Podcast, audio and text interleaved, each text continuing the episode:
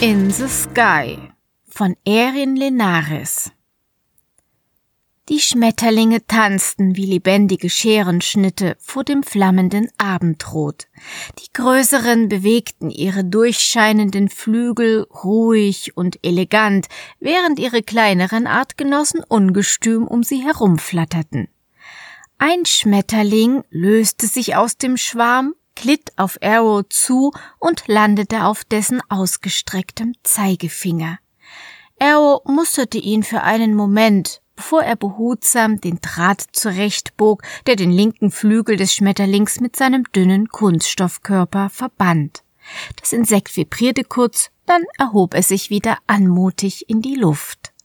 Kiowa liebte Eros zerbrechliche Geschöpfe, deren filigrane Silhouetten sich von dem glühenden Himmel abhoben. Der knarzende Steg am Strand war ihr Herzensort.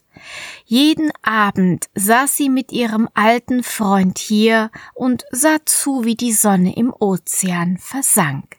Über dem Horizont leuchtete eine watteweiche Schicht aus Schäfchenwolken in strahlendem Orange, welches sich in den ruhigen Fluten spiegelte. Weiter oben standen schwarz-violette Wolkenhaufen im Gegenlicht. Aurora. Ihre Insel war nach der Göttin der Morgenröte benannt, doch in Kioas Augen war die namenlose Gottheit der Abendstunde genauso schön. Nein, noch schöner, denn dann lag die harte Feldarbeit bereits hinter ihr. Arrow holte ein kleines Tablet aus einer seiner vielen Hosentaschen, um die Szenerie aus Schmetterlingssicht zu betrachten. Seine größten Drahttiere trugen winzige Kameras in ihren Kugelköpfen, und er wurde nicht müde, durch ihre Augen zu schauen. Schon oft hatte Kiwa den Videostream mit ihm verfolgt, den Steg betrachtet, an dessen Ende sie saßen, den weißen Sandstrand mit seinem Containerdorf, dahinter die braungrünen Ackerfurchen und die Ausläufer des Palmenwaldes, der an den Hängen der Vulkaninsel in dichtes Gestrüpp überging. Auch den kreisrunden Kratersee in den Abendstunden schwarz wie Obsidian mit den umliegenden Holzhütten ließ sie sich von den flatternden Speeren gern zeigen. Heute jedoch war sie zu müde, um sich auf das wackelige Bild zu konzentrieren und sog lieber den salzigen Duft des Meeres in sich auf. Da war es, ja, genau da. Ah, verdammt Wolken. Eros nervöses Murmeln weckte Kiowa aus ihrer Träumerei. Er hielt das Tablet nahe vors Gesicht und fixierte es mit gerunzelter Stirn. Kiowa wand sich zu ihm.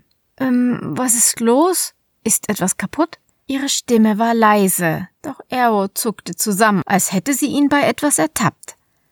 Er schluckte, rieb sich mit einer Hand über den grauschwarzen Kinnbart und sah sie unschlüssig an.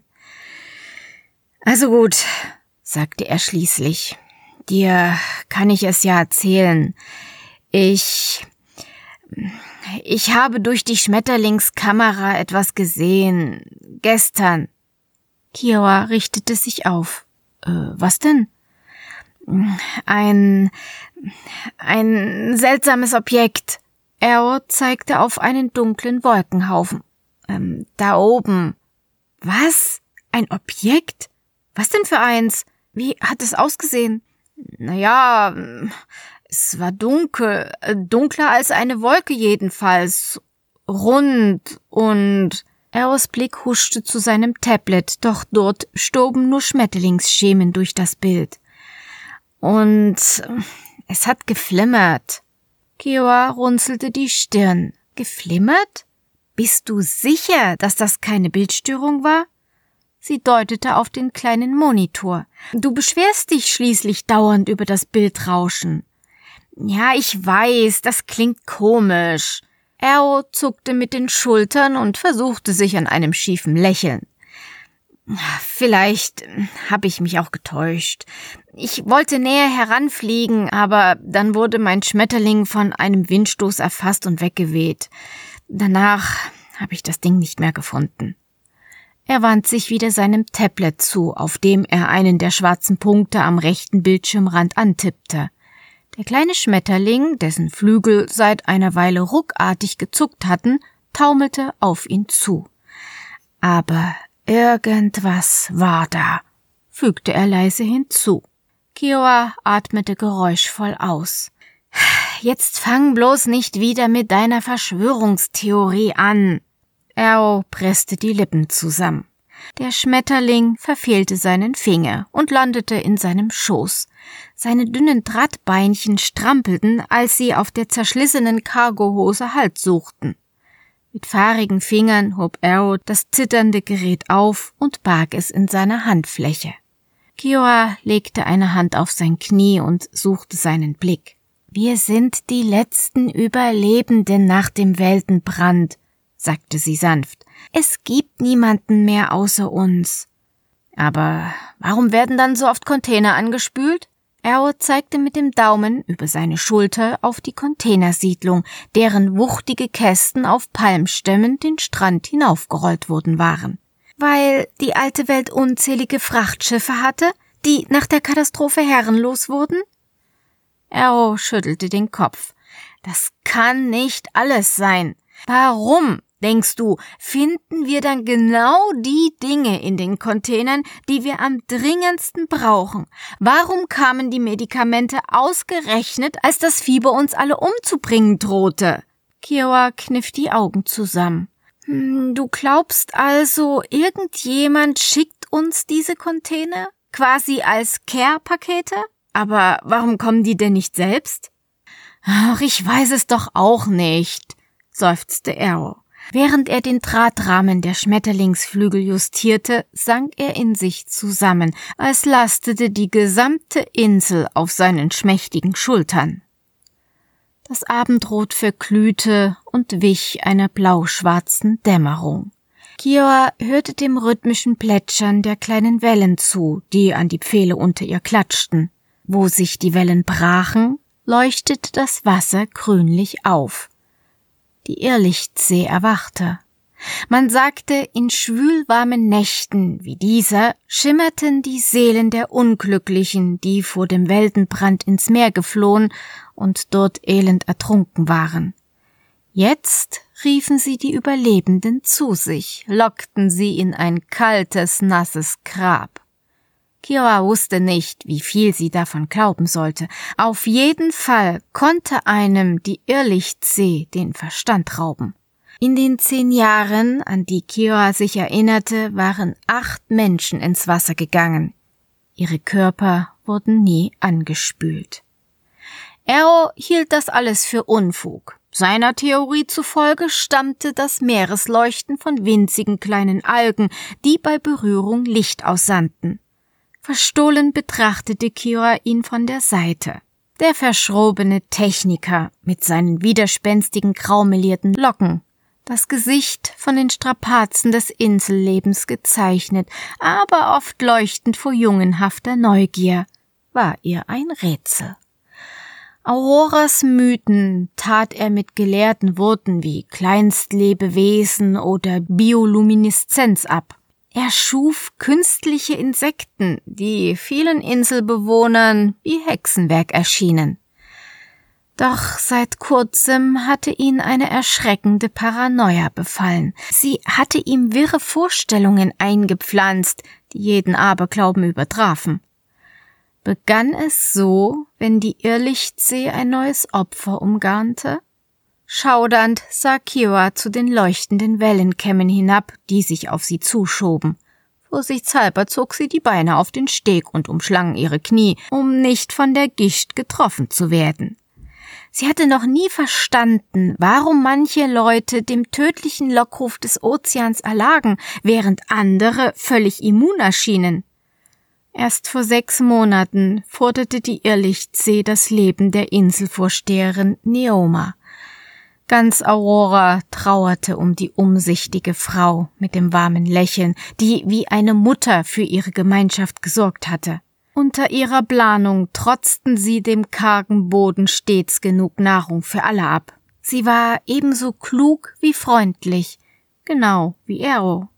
Die Nacht verlieh seinen Schmetterlingen ihren besonderen Zauber. Ihre folienbespannten Flügel hatten zuvor das Abendlicht aufgesogen und gaben es nun bläulich fluoreszierend wieder ab. Ihr leuchtender Tanz war betörend schön, doch Kiowa konnte den Anblick nicht genießen. Zu sehr erinnerte er sie an das tückische Klimmen unter ihren Füßen. Kiowa spürte ein Kribbeln im Nacken. Es war Arrow, der sie nun seinerseits musterte. Der Monitor des Tablets tauchte sein Gesicht in kühles Licht und verlieh seiner ernsten Miene scharfe Konturen. Sein Blick schien Kioa zu durchleuchten. Mit einer kleinen Kinnbewegung zeigte er auf das Meeresleuchten. Ähm, du glaubst, ich verliere den Verstand? Ich, äh, Kioas Mund fühlte sich plötzlich staubtrocken an. Er nickte mit zusammengepressten Lippen. Ein Moment lang schien er mit sich zu ringen. Dann griff er in seine Oberschenkeltasche. Eigentlich wollte ich dich da raushalten sagte er mit brüchiger Stimme. Aber du hast auch ein Recht, das zu sehen. Als er seine Hand vor ihr öffnete, saß ein Natternkäfer darin. Kioa stieß einen kleinen Schrei aus. Bist du verrückt? Schmeiß ihn weg! Sie wollte Arrow das hochgiftige Ungeziefer aus der Hand schlagen, bevor es seine spitzen Scheren in seine Haut versenken konnte, doch er zog seinen Arm zurück.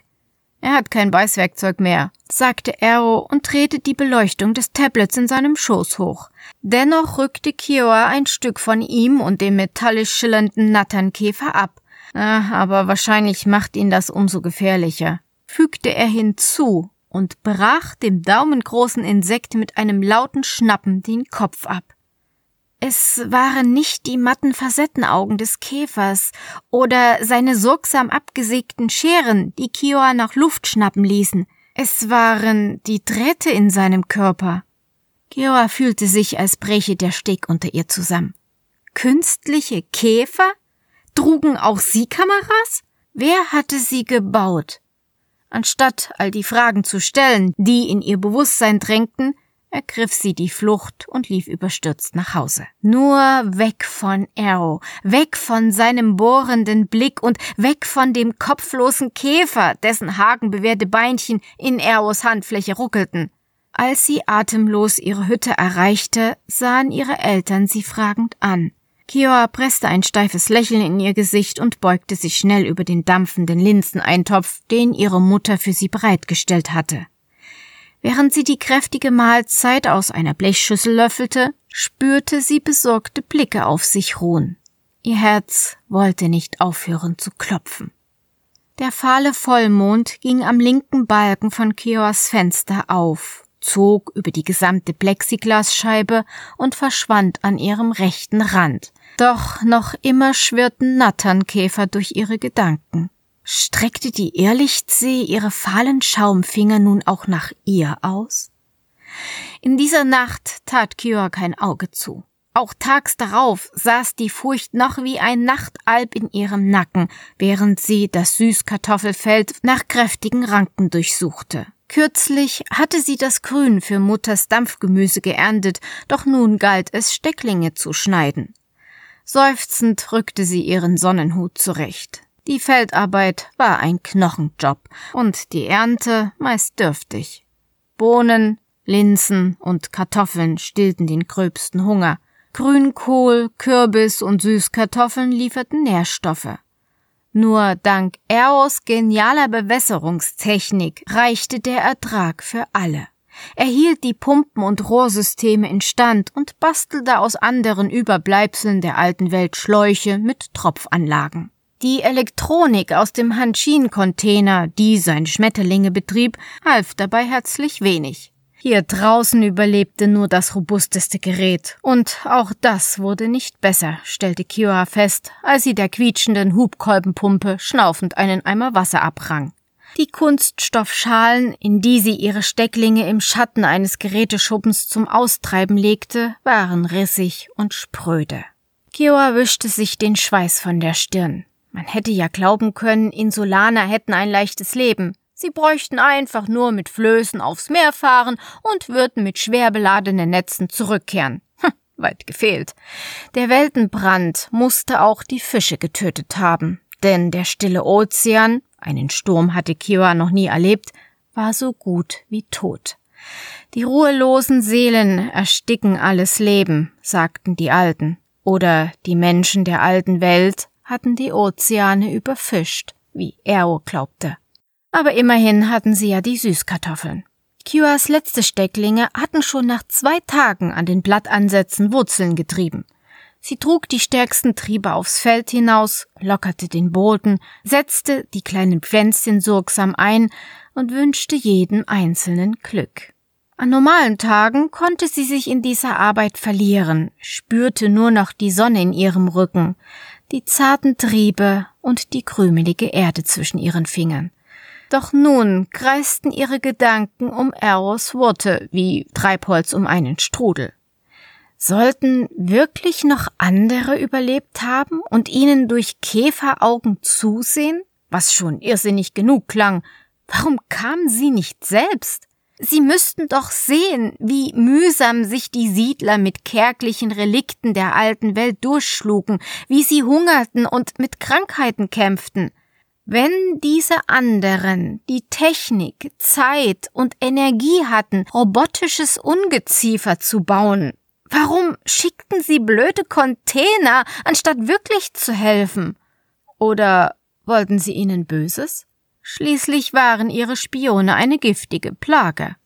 Jetzt lass dich doch nicht verrückt machen, beschwor Kira sich selbst. Der Kamerakäfer war bestimmt nur eine Dummheit von irgendeinem anderen Bastler. Wahrscheinlich von diesem schmierigen Kerl, den Arrow seit ein paar Monaten zu seinem Assistenten auszubilden versuchte.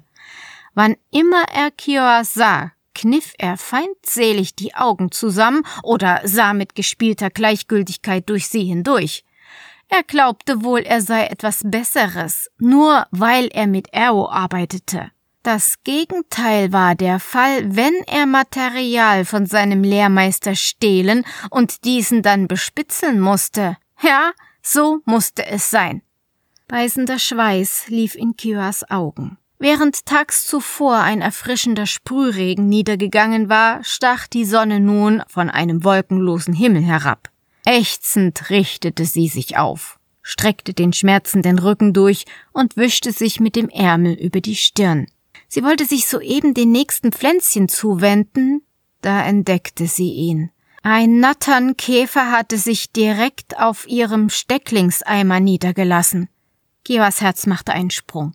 Wie angewurzelt starrte sie auf das fette Insekt, das in Zeitlupe über den Rand des Plastikeimers krabbelte. Am liebsten wäre sie wieder weggelaufen, so schnell ihre Beine sie trugen. Vor argwöhnischen Kameraaugen hätte sie das aber nur verdächtig gemacht, und bei einem echten Käfer war das unnötig. So giftig die Viecher waren, so träge waren sie zum Glück auch. Ah, Schluss für heute, ächzte Kioa schließlich. Gerade so laut, dass es als Selbstgespräch durchgehen konnte, aber dennoch deutlich zu hören war. Sie zwang sich zur Ruhe als sie ihre Schaufel und den Rechen aufhob und sie unter den Augen des Natternkäfers in den Schuppen zurücktrug. Der Eimer ah, hatte ohnehin schon einen Riss, auf eine Nacht im Freien kam es also nicht an.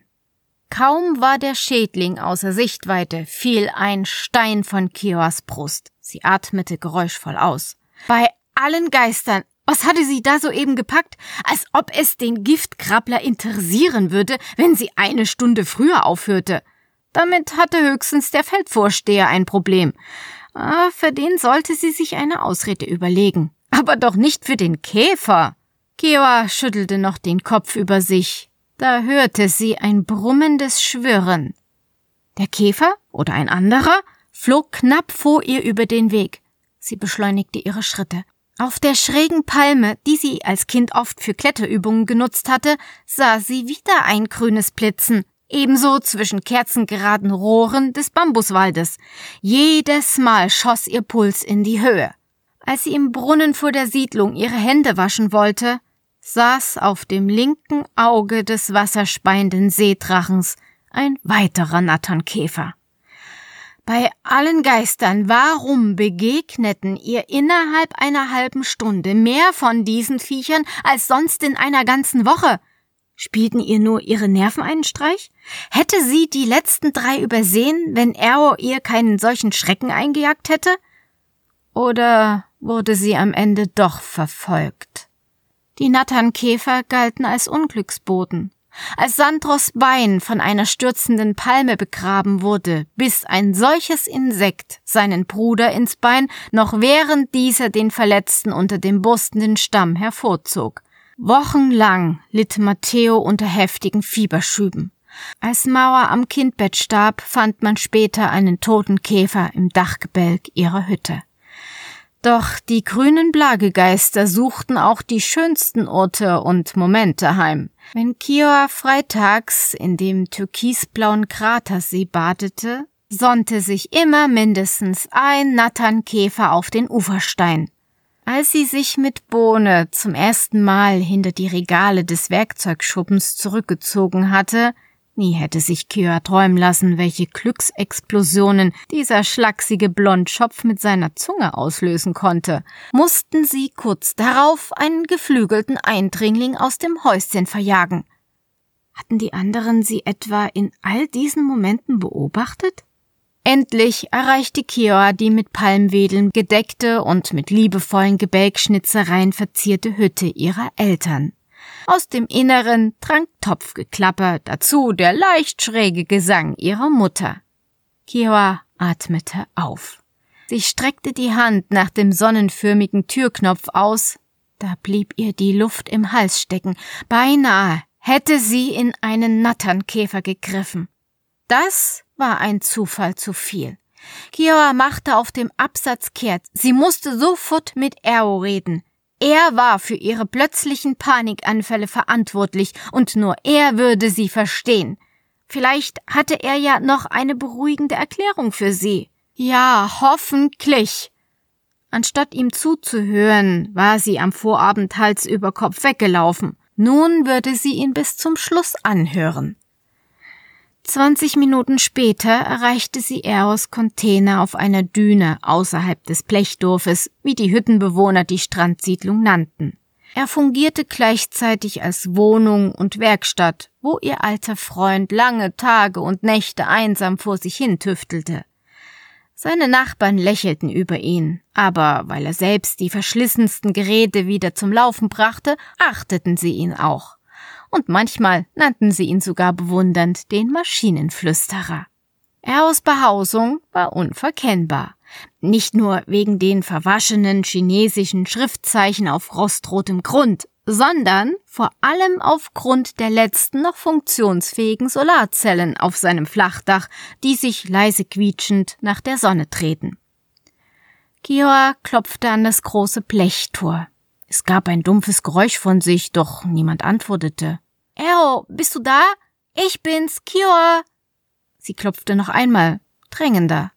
Um die Zeit war er normalerweise längst zu Hause, schliff, hämmerte und ölte irgendwelche maroden Mechanismen. Doch nun war alles still.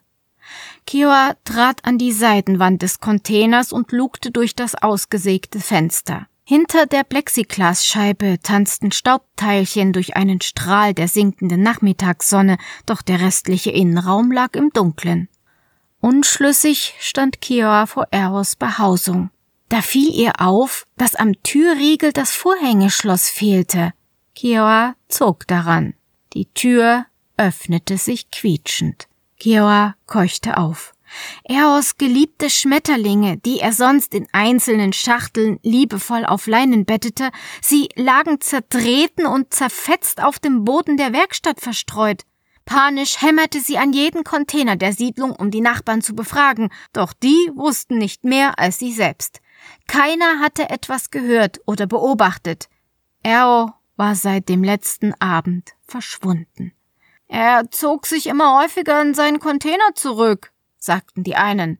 Manchmal kam er den ganzen Tag lang nicht raus. Wie hätte uns denn auffallen sollen, dass er plötzlich weg ist? Die anderen griffen nach den geschnitzten Talismanen an ihren Halsketten. Äh, wir haben es kommen sehen, seufzten sie bedrückt. Wer so allein lebt, ist für die Seelen ein leichtes Opfer. Er hört schließlich nichts außer ihrem Flüstern. Das zustimmende Murmeln und die gesenkten Köpfe ließen Kioas Blut gefrieren. Dennoch setzten die Siedler alles in Bewegung. Sie alarmierten den Inselvorsteher, fragten jeden Mann, jede Frau und jedes Kind nach Arrow, suchten den Steg ab und die Felder, überprüften alle Pumpstationen und Bewässerungsanlagen, durchkämmten sogar den Bambuswald und stiegen hinauf zum Rand des Vulkankraters. Bis spät in die Nacht und den ganzen nächsten Tag über durchforsteten sie jedes Fleckchen der Insel. Ero jedoch blieb unauffindbar. Nach drei Tagen flochten die Dorfältesten eine Puppe aus Palmwedeln, um sie mit Eros Hemd und Hose bekleidet zu seinen Ehren zu verbrennen. Kioas Onkel, der ihren heimischen Giebel mit kunstvollen Schnitzereien verziert hatte, fällte eine Palme, um eine lebensgroße Statue von ihm zu schnitzen. Zu viele dieser stummen Zeugen blickten am Strand schon aufs Meer hinaus. Kiowa hatte alle Beileidsbekundungen mechanisch abgenickt und den Rücken gestreckt, wann immer man ihr mitfühlend die Schulter drückte. Gegen Abend schickte man sie in Eros Container, um seine liebsten Habseligkeiten als Beigabe der Feuerbestattung zusammenzustellen. Als sie seine Behausung betrat, empfing sie der vertraute Geruch nach Schmieröl. Im Schraubstock an seiner Werkbank steckte noch ein Dichtungskopf, umrahmt von Zangen, Pfeilen, Hämmern und einer kleinen Säge. Hier hatte er Tag für Tag, Nacht für Nacht gesessen und sich konzentriert über seine Werkstücke gebeugt. Nun war sein Stuhl leer, lag umgeworfen inmitten der zerstörten Schmetterlinge. Ein Windstoß ließ ihre Folienschwingen zittern und brachte hinten im Wohnraum etwas zum Klicken.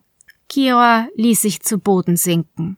Hatte sie bislang nur gähnende Leere in ihrem Inneren gespürt, drückten nun heiße Tränen in ihren Augen. Vor ihr lag ein perlmuttfarben schimmernder Flügel auf dem Blechboden, abgetrennt von seinem stäbchenförmigen Körper. Vorsichtig hob sie ihn auf und strich über sein zartes Drahtgeflecht. Auf der ganzen Insel zweifelte niemand daran, dass Arrow ins Wasser gegangen war. Aber warum hatte er das getan? So plötzlich, ohne jede Vorwarnung. Er, der die Legende der Irrlichtsee mit verächtlichem Schnauben abgetan hatte. Und vor allem, warum hatte er seine Schmetterlinge zerstört? Sein Ein und alles brutal in den Boden gestampft? Noch nie hatte Kioa gehört, dass ein Opfer des Ozeans vor seinem Verschwinden einer solchen Zerstörungswut anheimgefallen wäre. Die Trauer wollte Kioa erdrücken.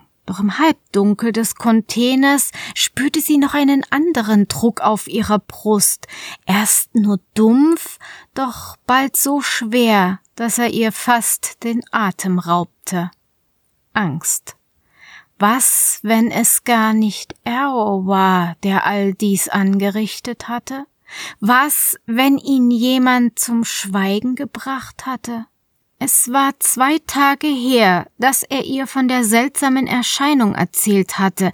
Hatte er durch die Augen seiner Schmetterlinge wirklich etwas entdeckt, was nicht für ihn bestimmt war? Wer auch immer ihnen von dort oben zusah, hatten sie Arrow verschleppt? Getötet? Die Erkenntnis traf sie wie ein Schlag. Wenn das stimmte, dann, dann wäre sie die Nächste. In der Stille pochte Kioas Herz bis in ihren Hals. Da hörte sie es. Wieder und wieder. Das Klicken. Sie hatte es für ein Erzeugnis des Windes gehalten, aber es regte sich kein Lufthauch. Sie spitzte die Ohren. Unregelmäßig, begleitet von einem leisen Schaben, ertönte es. Es kam aus Eros kleiner Küchenecke. Kioa stieg über die Schmetterlingsteile hinweg und umrundete ein Werkzeugregal, um die Geräuschquelle zu orten. Sie lauschte einen Moment lang, dann hörte sie es deutlicher. Es drang aus einem Suppentopf auf dem kalten Herd. Mit zitternden Fingern hob Kioa den Deckel ab. Darin saß Eros größter Schmetterling, unversehrt, auf seinem Kugelköpfchen ein mattschwarzes Kameraauge. Immer wieder vibrierte sein Körper, wobei die Drahtbeinchen über den Topfboden kratzten. Kiowa wusste, was sie zu tun hatte. Behutsam hob sie das mechanische Tier aus seinem Versteck und verbarg es in der Kiste, in der sie Eros Feuerbeigaben sammeln sollte. Auch ein Tablet aus einer Schublade seines Werktisches ließ sie darin verschwinden. Im flammend roten Abendlicht ging sie hinunter zum Strand. Ihre Füße hinterließen grün leuchtende Spuren im frisch überspülten Sand. Immer wieder sah sie sich verstohlen um, um sicherzustellen, dass weder Menschen noch Käferaugen sie beobachteten. Das Blut rauschte in ihren Ohren, während sie über den leise knarzenden Steg huschte. An dessen Ende legte sie die Box vorsichtig ab, nahm ihren geflügelten Kundschafter heraus und setzte ihn in ihre linke Handfläche. Sie musste den Arm nur ausstrecken. Da öffnete er schon seine Flügel und erhob sich mit einem leichten Luftzug in den Abendhimmel. Dieses Mal hatte Kira jedoch keinen Blick für das abendliche Farbschauspiel. Stattdessen griff sie nach dem Tablet und schaltete es an. Der Monitor leuchtete schwach auf. Eine Weile drehte sich nur eine Sanduhr auf dem Display, bevor endlich das Kameraprogramm startete. Wo sonst ein ganzer Schwarm von Geräten zur Auswahl stand, erschien jetzt nur ein einziger Punkt. Kiora tippte darauf, um den Blickwinkel des Schmetterlings einzublenden. Das Drahttier hatte sich bereits hoch in den Himmel geschwungen und Kiora sah ihren Steg nur noch als Strich am unteren Bildrand. Dennoch fuhr sie mit dem Finger auf dem Tablet nach oben, um den Schmetterling zu weiteren Höhenflügen zu bringen. Gehorsam strebte er dem Mond entgegen, dessen silbrige Sichel sich bereits von dem leuchtenden Abendrot abhob. Kira wischte ihre schweißnassen Hände an der Hose ab. Ihr Puls wollte sich nicht beruhigen. Würde sie Eros Himmelserscheinung finden? Verdammt, sie wusste ja nicht einmal, wonach sie suchte oder was sie tun würde, wenn sie es gefunden hatte. Der Schmetterling war kaum noch am Himmel auszumachen, doch seine Kamera zeigte nichts als zarte Schleierwolken. Der Verbindungspunkt auf dem Tablet begann zu blinken. Erst langsam, dann immer schneller. Bald wäre er außer Reichweite. Sie hatte sich gerade entschlossen, den Schmetterling zurückzurufen, da tauchte ein grauer Schemen in seinem Blickfeld auf. Kiowa zog scharf die Luft ein. Was war das? Durch den wackeligen Flug ihres Kameratiers war es schwer, das Objekt zu untersuchen. Es tanzte wild durch den Monitor und verschwand immer wieder für einige Sekunden, doch allmählich wurden seine Konturen deutlicher. Das Ding war kreisrund. Ero hatte also recht. Kiora hielt den Atem an und flog den Schmetterling noch näher heran. Der Fleck zwischen den Wolkenfetzen wurde schärfer, räumlicher. Kioa kniff die Augen zusammen. So abwegig erschien ihr, was sie hier sah. War das ein Loch im Himmel? In seinem Inneren bewegte sich, drehte sich etwas. Die Erkenntnis traf Kioa wie ein Steinschlag. Das Flimmern, von dem Ero gesprochen hatte, es stammte von einem riesigen Ventilator. Hastig wischte sie über das Tablet, um den Schmetterling zu retten. Doch der Sog hatte ihn bereits erfasst. Das Abluftrohr kam rasant näher, bis es den ganzen Monitor ausfüllte. Ein Aufprall erschütterte das Bild. Dann drehte es sich in einem schwarzen Strudel. Sekunden später wurde es noch einmal hell. Das rauschende Zerrbild zeigte einen wolkenverhangenen Himmel, darunter gewölbte Metallplatten. Hunderte, Tausende davon.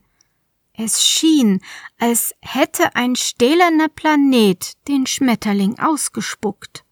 Ziellos taumelte er darüber hinweg. Kioa erhaschte noch einen Blick auf den Boden jenseits der Kuppel, dicht bebaut mit langgezogenen Hallen. Dann erlosch das Bild.